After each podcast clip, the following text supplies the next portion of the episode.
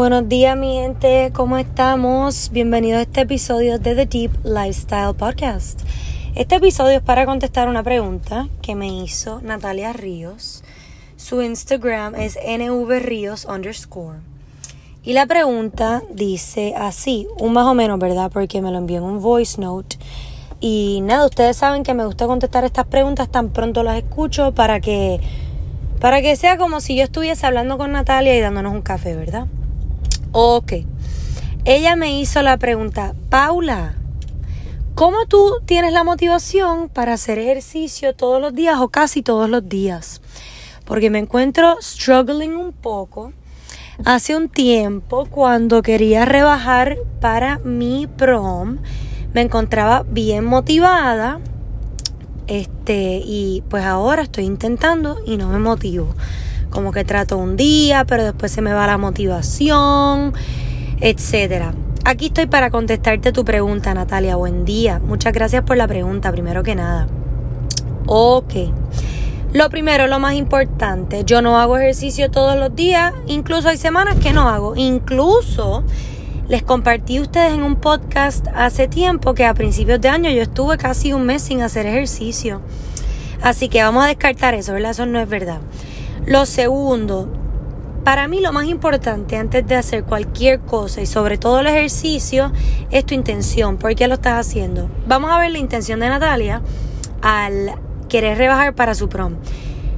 Esa es una motivación intrínseca quizás, porque ella se quiere sentir bien. Una motivación que es intrínseca siempre te va a durar más versus una extrínseca de afuera que sea, mami me dijo que rebajara. ¿Me van entendiendo? Porque Natalia quiere rebajar, ella va a tener más motivación para rebajar y lo comprobó, la tuvo. Pero yo creo que esa intención, además de ser intrínseca, debemos añadirle otro factor, otra capa, que es, debe ser más allá de lo físico. Y esto es solo cuando nos vamos a proponer una meta de hacer ejercicio. Si nosotros nos quedamos en el cuerpo físico, pues va a pasar lo que le pasó a Natalia, que se le fue la motivación, porque el estar flaca no es suficiente. Porque una vez tú estés flaca, tú vas a decir, ah, bueno, ya lo logré, pues whatever, me voy a quitarle mi meta. El mantenerse flaca nunca fue una intención, fue estar flaca. ¿Entiendes? Nunca pudimos ver la intención un poco más allá. Versus, ¿qué tal si Natalia, en vez de poner la intención de quiero estar flaca para mi prom y verme bien, hubiese sido, yo quiero sentirme enraigada en mi poder, no solo durante mi prom, ese es solo el comienzo. Yo quiero sentirme enraigada en mi poder todos los días y estoy consciente que ahora mismo no lo estoy. Le otorgo la razón a mi sobrepeso, que no estoy diciendo que todas las personas que están en sobrepeso no están viviendo en su poder. Estoy diciendo que quizás esto es una situación hipotética que le estoy poniendo a Natalia que porque ella estaba sobrepeso no, no, no encontró o no estaba en su poder personal. Ok. Pues Natalia dice eso y dice, y por esto yo quiero bajar de peso para mi prom, para que esto marque el comienzo de este gran journey que es el fitness, que es el sentirse bien, estar a gusto con su cuerpo. Ustedes ven la diferencia, ustedes ven cuán duradera es esa intención y cuán aplicable es a diferentes etapas en mi vida versus quiero ponerme flaca para mi prom que solamente dura hasta el prom que es de aquí a unos meses. Con este ejemplo, y me encanta que Natalia me, me, haya hecho esta pregunta y que yo haya tomado el tiempo para contestarla, porque mucha gente me lo ha hecho y y no le no llego hasta este punto de llegar a la intención. Digo, bueno, lo que les contestaba era lo primero, o sea, es mentira que yo haga ejercicio todos los días, no te dejes llevar por mí. Pero la realidad es que posteo muchos workouts, entonces es normal que la gente se deje llevar por mí.